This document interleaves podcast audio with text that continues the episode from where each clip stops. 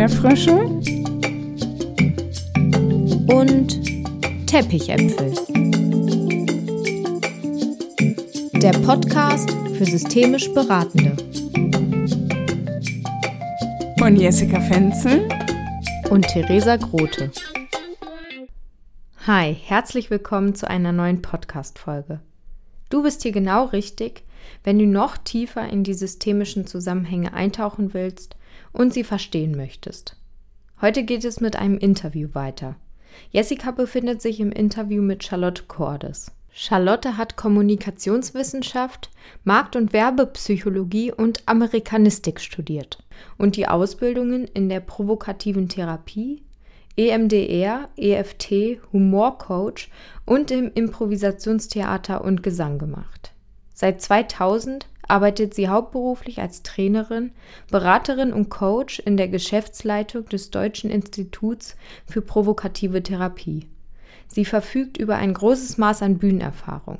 Du erfährst heute in dem Interview, wie der provokative Ansatz in der Arbeit mit Menschen geht, welche Wirkung er haben kann und wieso die Haltung dabei so wichtig ist. Hallo Charlotte, schön dich heute hier im Podcast zu haben bei Erdbeerfrisch und Teppichäpfel. Und mein Wunsch ist es mit diesem Podcast, noch mehr richtig gute Beratungsgespräche in die Welt zu bringen. Und ich glaube, äh, wir, wir beide engagieren uns sehr für gute Gespräche, für einen tollen Zugang zu Menschen und vielleicht eben auch mit so einer gewissen Würze darin. Du leitest, hast gegründet das Deutsche Institut für provokative Therapie. Also meine Mutter hat es gegründet und wir leiten es zusammen. Also ich bin da so reingerutscht irgendwann, von, vor langem schon, aber sie hat es angefangen, genau. Mhm. Okay. Ich würde dich gern fragen, was genau tut ihr da und wie hat sich das vielleicht auch von der Gründung bis ins Jahr 2022 so weiterentwickelt? Also ich kann ja mal mit dem, mit, mit dem, was wir machen, anfangen. Also wir arbeiten ganz viel mit dem, also eigentlich fast ausschließlich auf Basis des provokativen Ansatzes. Und das ist eine Beratungstherapie, Coaching-Form, die kommt ursprünglich von der provokativen Therapie. Die hat der Frank Farrelly in den 60er Jahren schon in den USA äh, erfunden, kann man so sagen, und zwar in der Psychiatrie. Also der hat 17 Jahre in der Psychiatrie gearbeitet und hat dort mehr oder weniger aus der Not raus, hat er in der 91. Stunde mit einem Klienten, der sich keinen Millimeter weiter bewegt hat, hat er eigentlich die Geduld verloren und hat angefangen zu sagen, naja, okay, sie schaffen es halt nicht und sie sind halt einfach zu alt oder so, ich weiß nicht, was er ihm gesagt hat. Mit dem Effekt, dass der sich plötzlich auf die Hinterbeine gestellt hat und sein Leben in die Hand genommen hat. Und dann hat er sich überlegt, was habe ich denn da gemacht und hat einfach da weiter experimentiert.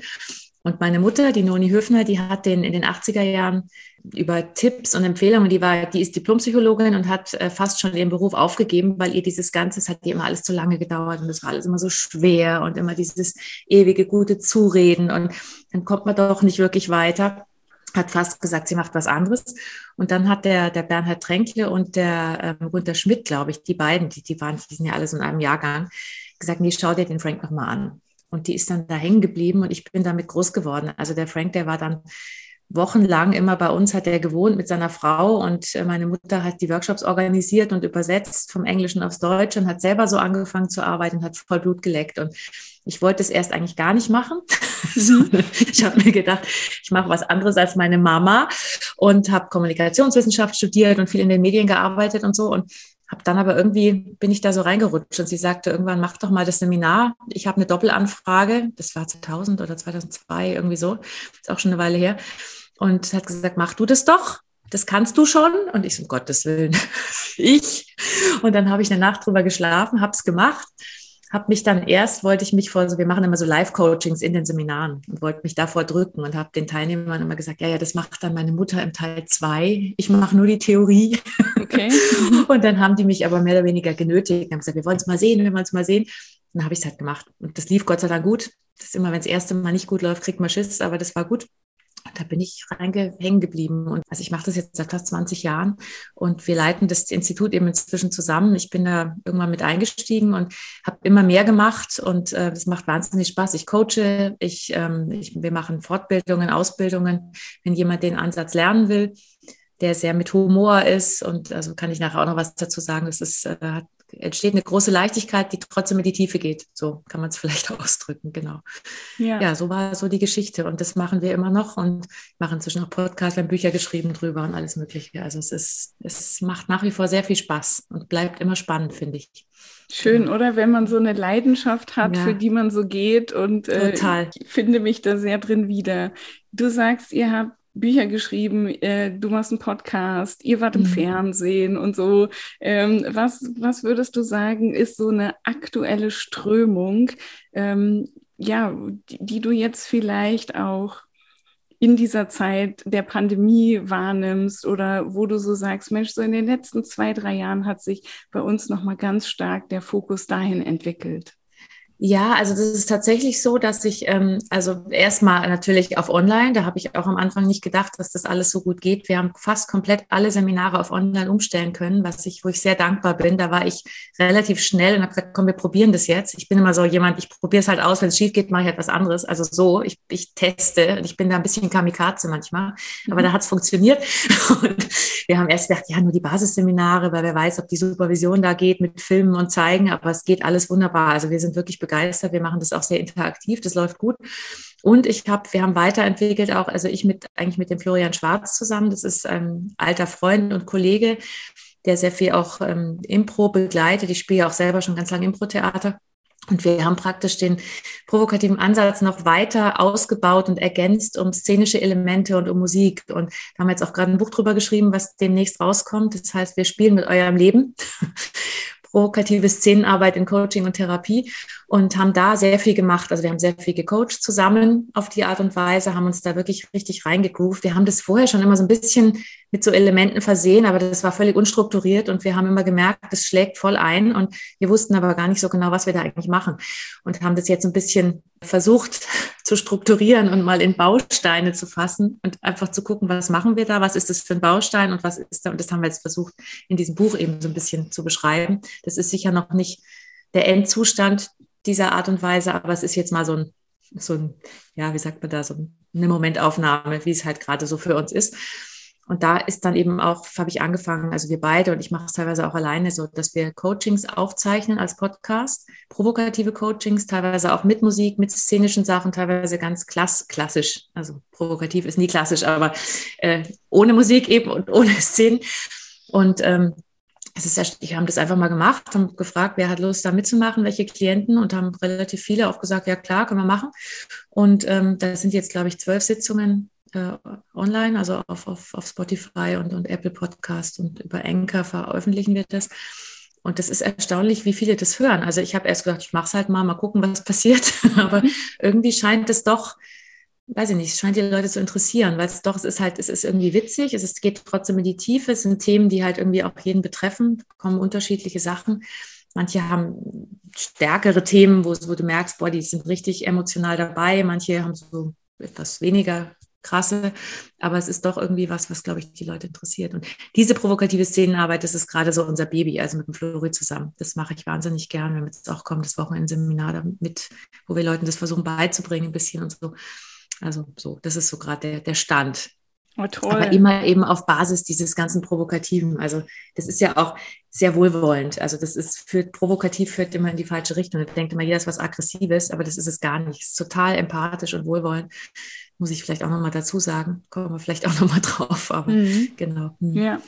Ja. Ich finde das so schön, dass du ja wirklich auch so äh, leidenschaftlich jetzt über dein Baby oder euer Baby sprichst, mhm. so, weil ich immer wieder auch mit Menschen zu tun habe, die so sagen, ach, ich, ich traue mich irgendwie nicht, ich glaube, ich mhm. kann schon was, aber ich, ich weiß nicht so recht. Und wenn du jetzt auch nochmal so teilst, ich war auch ganz unsicher bei meinem ersten Workshop und ich habe es einfach ja, gemacht und es war ja. total super. Ich glaube, dann ist das für Hörende auch so ja, inspirierend, wirklich auch zu sagen, mach mal und guck mal und ein paar systemische Fragen einstreuen. Und wenn die Haltung stimmt, mhm. von ich begegne dir wertschätzend, akzeptierend und auch ja neutral in dem, was du über dein Leben denkst, dann mhm. ja ist so meine Idee, kann eigentlich gar nicht so richtig was schief gehen.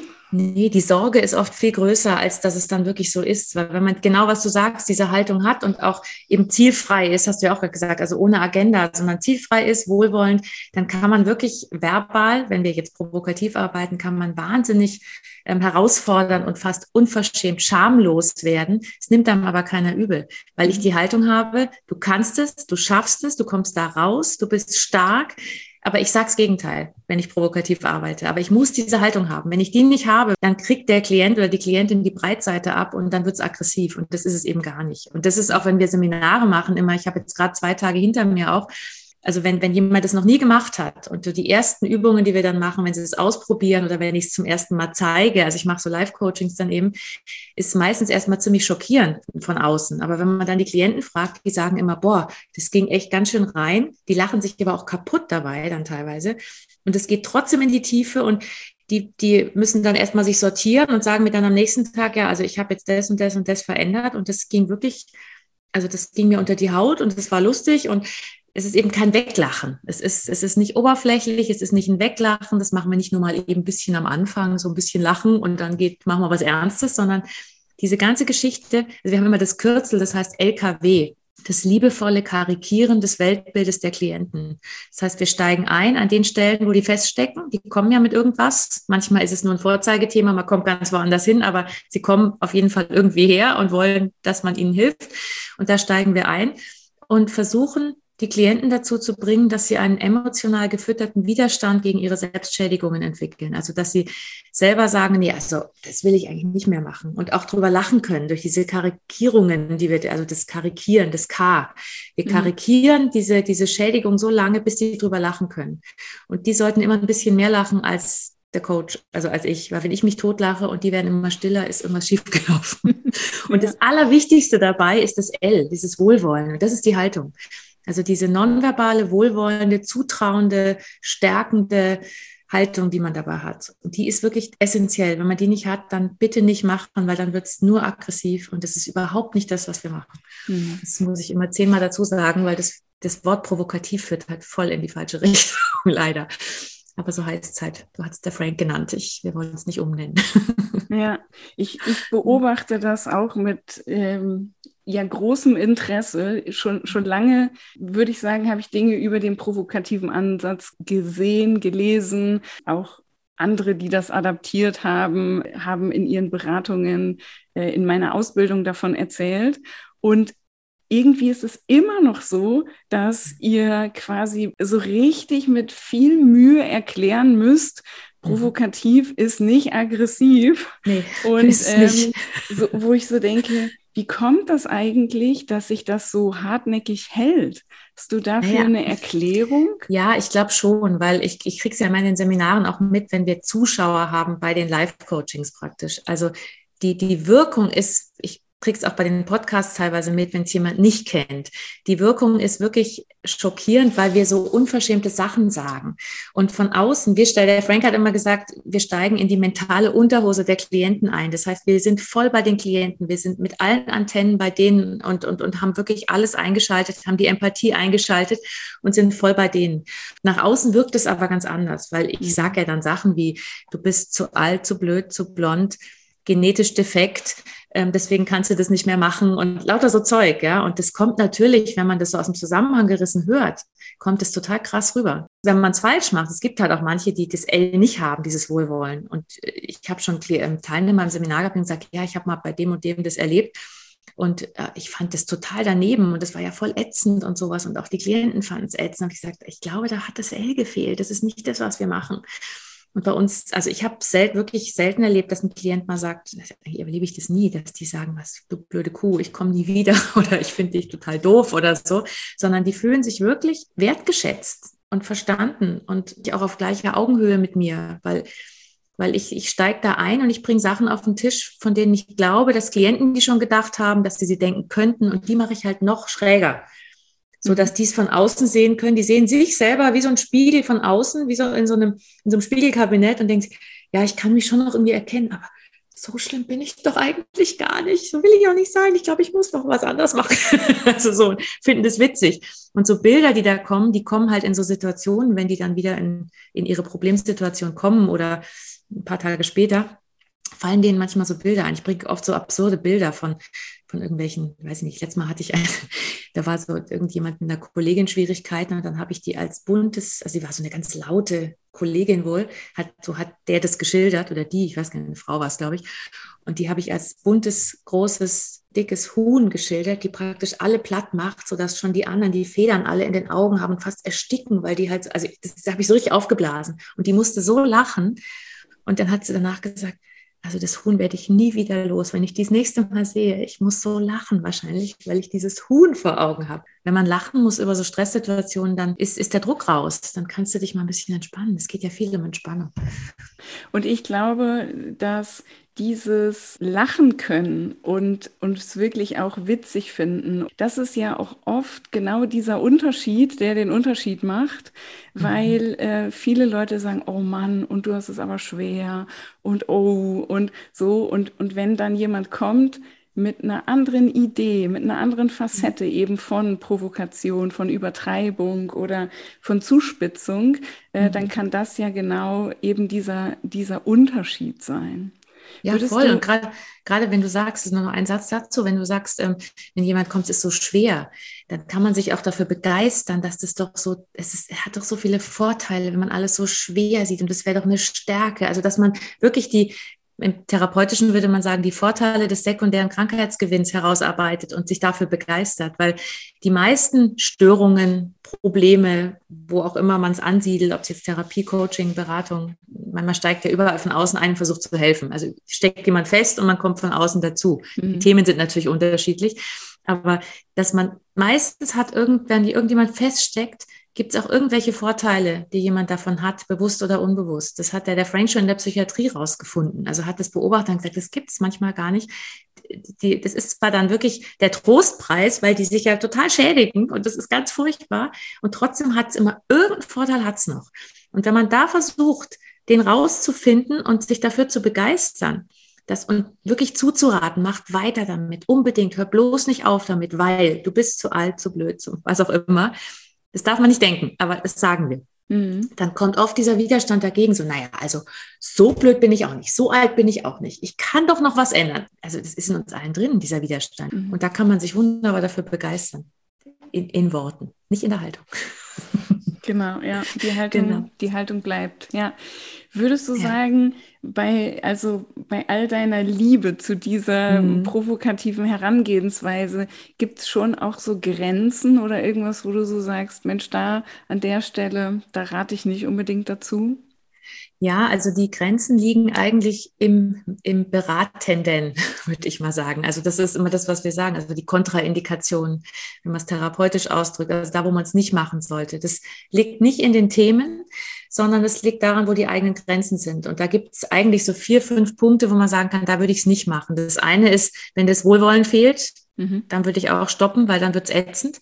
Ähm, das, dann die zwei anderen sind, wenn, wenn, das wenn das Thema zu nah einem auf der Nase sitzt, was da kommt. Also wenn man das gleiche Thema hat zum Beispiel, da wird einem nichts einfallen. Also steckt man halt in derselben Stelle fest. Also wir sagen immer, man sollte als als provokativer Coach oder Berater sollte man dem Klienten eine Woche voraus sein in der Bearbeitung eines Themas, dann kann man provokativ werden. Also so ein bisschen weiter sollte man sein. Ja. Und das andere ist, wenn wenn es zu weit weg ist, also wenn man gar nicht versteht, wovon ein Klient eigentlich spricht, also wenn man mhm. nicht mehr ins Weltbild einsteigen kann, weil das kann eine andere Kultur sein, dass man gar nicht versteht, oder es ist ein, ein, ein Störungsbild, was jetzt gar nicht in die eigene Kompetenz fällt, da würde ich auch stoppen da kommt man einfach, der schickt man halt ein für jemanden, der, es, der sich auskennt. Ja.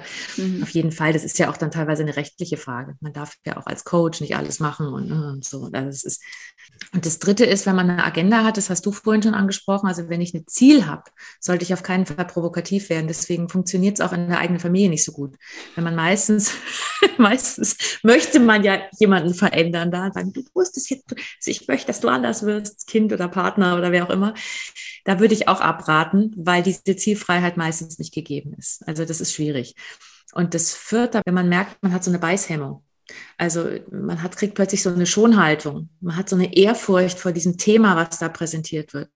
Ähm, da wird es auch schwierig. Also da würde ich auch, da fällt einem auch nichts ein. Also da kann man gemeinsam sich in den Armen liegen oder so. Aber wenn ich provokativ arbeite, habe ich keine Schonhaltung, sondern da habe ich die Haltung, du bist stark. Du bist nicht mhm. schonenswert, sondern du bist stark. Und das Nonverbal ist ja viel stärker als die Worte. Und dann kann ich sagen, du bist schwach, aber ich darf es nicht meinen. Ja.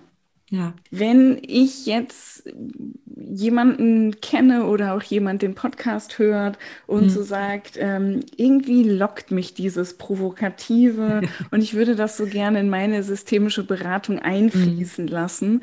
Was, was wären da so gute erste, nächste Schritte?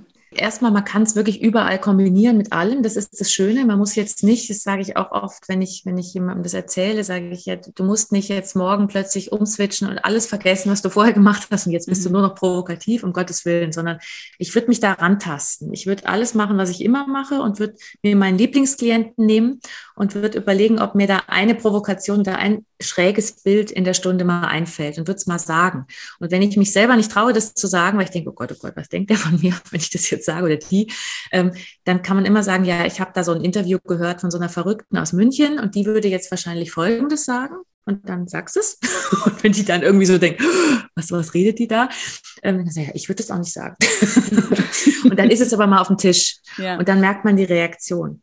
Es liegt ja auch nicht jedem. Es ist nicht für jeden was. Manche sagen, ja, boah, manche haben nur eine Beißhemmung und die kommen dann rein oder sagen, boah, ich traue mich noch nicht und das kommt dann. Und manche sagen aber auch, nee, es ist ganz klar, nee, ich glaube, mache ich nicht. Ist ja auch okay. Die, die es anwenden, sollten sich selber wohlfühlen.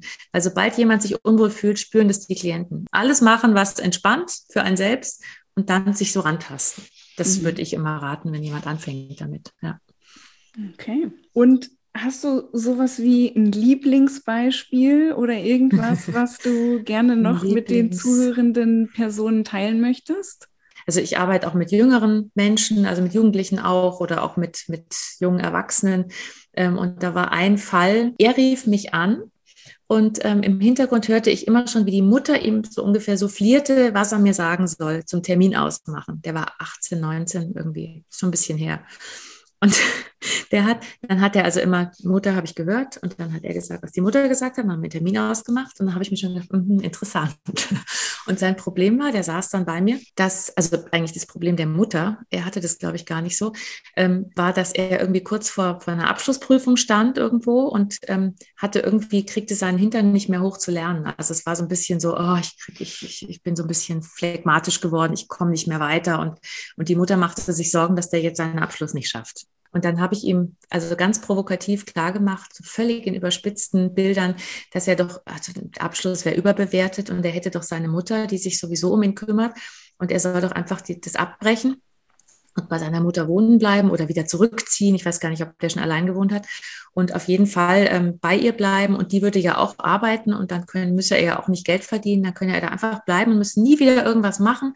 Und wenn sie gestorben ist, dann erbt er ihre Eigentumswohnung und das wäre doch großartig. Und also, was will er denn mit dem Abschluss? Und ich meine, er wäre ja eh ein Phlegma und das, das passt doch wunderbar in sein Selbstbild und habe das so alles ausgeschmückt in bunten Farben. Und ich merkte so, der saß neben mir, also ich sitze immer relativ nah bei den Klienten. Und, ähm, und der fing erstmal an zu schwitzen, dann fing er an zu lachen, dann wurde er sauer und stand auf und sagte, nein, ich kann das, ich kann meinen Abschluss machen und hat mir wirklich vor mir so eine flammende Rede gehalten, wo ich dachte, hui, und ich sagte, also war ja, das sagst du jetzt, aber wenn du dann wieder anfängst zu lernen, dann bist du wieder ganz der Alte, dann kriegst du wieder deinen Arsch nicht hoch und ich sagte, ich rede dann auch so, wie ich mhm. glaube, dass Klienten denken, mit, du kriegst den Arsch nicht hoch und so, so ungefähr, so wie du aussiehst. Und da brauchst du dich, du bewegst dich wahrscheinlich eh nicht viel. Und das ist auch gut, so weil es doch viel gemütlicher und also auch wieder Vorteile verstärken. Und dann hat mir die Mutter hat mir zwei Wochen später eine Mail geschrieben und sagte, ich weiß nicht, was sie gemacht haben, aber der lernt die ganze Zeit wieder. Und ich mir gedacht, okay, gut. Und ich habe gemerkt, ich gucke ja immer genau hin. Ich schaue immer, ich sage immer, ich schieße in den Busch und gucke, ob ein Hase rausspringt. Und der hat total reagiert auf das, was ich gesagt habe. Und ich war trotzdem noch bei ihm. Also er ist nicht ausgestiegen. Das ist auch wichtig, immer darauf zu achten, dass der Draht eben noch da ist. Aber da habe ich offensichtlich Punkte getroffen, dass da wirklich was passiert ist und zwar richtig anhaltend. Ja, ja vielen Dank. Für ja. mich ist das auch so eine Form von Ressourcenorientierung. Ne? Also dann das, ja. was eh in den Leuten drin steckt, auch an Kompetenzen und an Fähigkeiten, das nochmal quasi zu aktivieren. Absolut. Auf eine mhm. bisschen andere Art und Weise. Mhm. Und mal angenommen, wir würden jetzt schon zum Ende unseres Interviews kommen. Mhm. Was würdest du unbedingt gerne noch loswerden? Ja, vielleicht wirklich sowas, was am Anfang schon angedeutet wurde.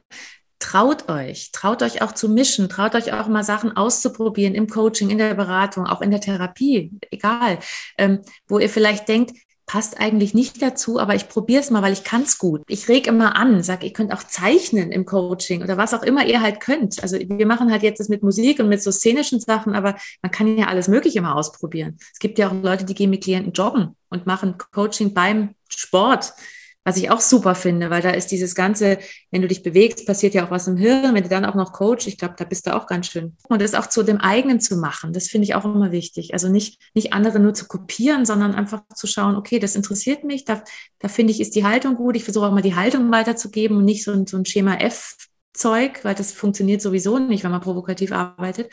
Aber wenn man wohlwollend bleibt und freundlich, dann nimmt einem das auch keiner übel. Man kann es ja auch als Experiment deklarieren und sagen, ich probiere halt mal was aus. Ich äh, probiere auch gerne Sachen aus und ich lese irgendwas und denke mir so, ach, das könnte man doch mal machen. Genau. Ähm, mhm. Und wenn das gut funktioniert hat, dann kommt es in den Koffer und wenn es nicht so cool war, dann lässt man es einfach vorbeirauschen raus, und äh, probiert beim nächsten quasi was anderes aus. Und ich ja, finde, genau. das ist auch nicht so was von, ey, ich kriege dann oft zu hören, naja, Klienten, Klientinnen sind ja keine Versuchskaninchen. Aber ich glaube, was, was uns beide verbindet, so fühlt es sich für mich an, ist einfach mhm. diese Lust am Tun, diese ja. Offenheit, auch Dinge auszuprobieren und die, ja, die absolute Kompetenz und Ressourcenorientierung im Gegenüber. Ja. Und eigentlich kann, kann dir da nichts mehr passieren. Ja, und auch eigentlich die, die Ressourcenorientierung auf das Vertrauen in sich selbst. Also, dass man sich nicht so sehr verunsichern lässt. Und das ist ja dann, man vertraut dem Klienten oder der Klientin, man vertraut sich selbst und man macht es ja auch irgendwie gemeinsam. Ich finde, das ist sehr auf Augenhöhe. Also gerade so, wenn ich das Gefühl habe, mit denen zu arbeiten. Das ist beim provokativen Ansatz eben auch ganz wichtig, dass man nicht diesen erhobenen Zeigefinger hat, sondern dass man wirklich auch auf diesem selben Level bleibt. Und dann ist es Vertrauen pur in beide Seiten, finde ich. Dann ein, ein fröhliches Danke an dich, Charlotte, dass du uns von deiner Arbeit berichtet hast. Ja, danke dir. Ja, das war's schon wieder mit der heutigen Folge von Erdbeerfrösche und Teppichäpfel. Schön, dass ihr wieder dabei wart. Schaltet in zwei Wochen gerne wieder ein. Und in den Shownotes findet ihr den Link zu dem von Charlotte angesprochenen Buch, welches sie gemeinsam mit Florian Schwarz geschrieben hat. Weitere Informationen findet ihr auch auf der Website vom Deutschen Institut für provokative Therapie unter www.provokativ.com. Wenn ihr Fragen oder Anmerkungen zur heutigen Folge habt, schreibt uns gerne eine Mail unter erdbeerfrösche und teppichäpfel@web.de oder unter unserem Post auf unserer Instagram-Seite unter flow. Join the next level.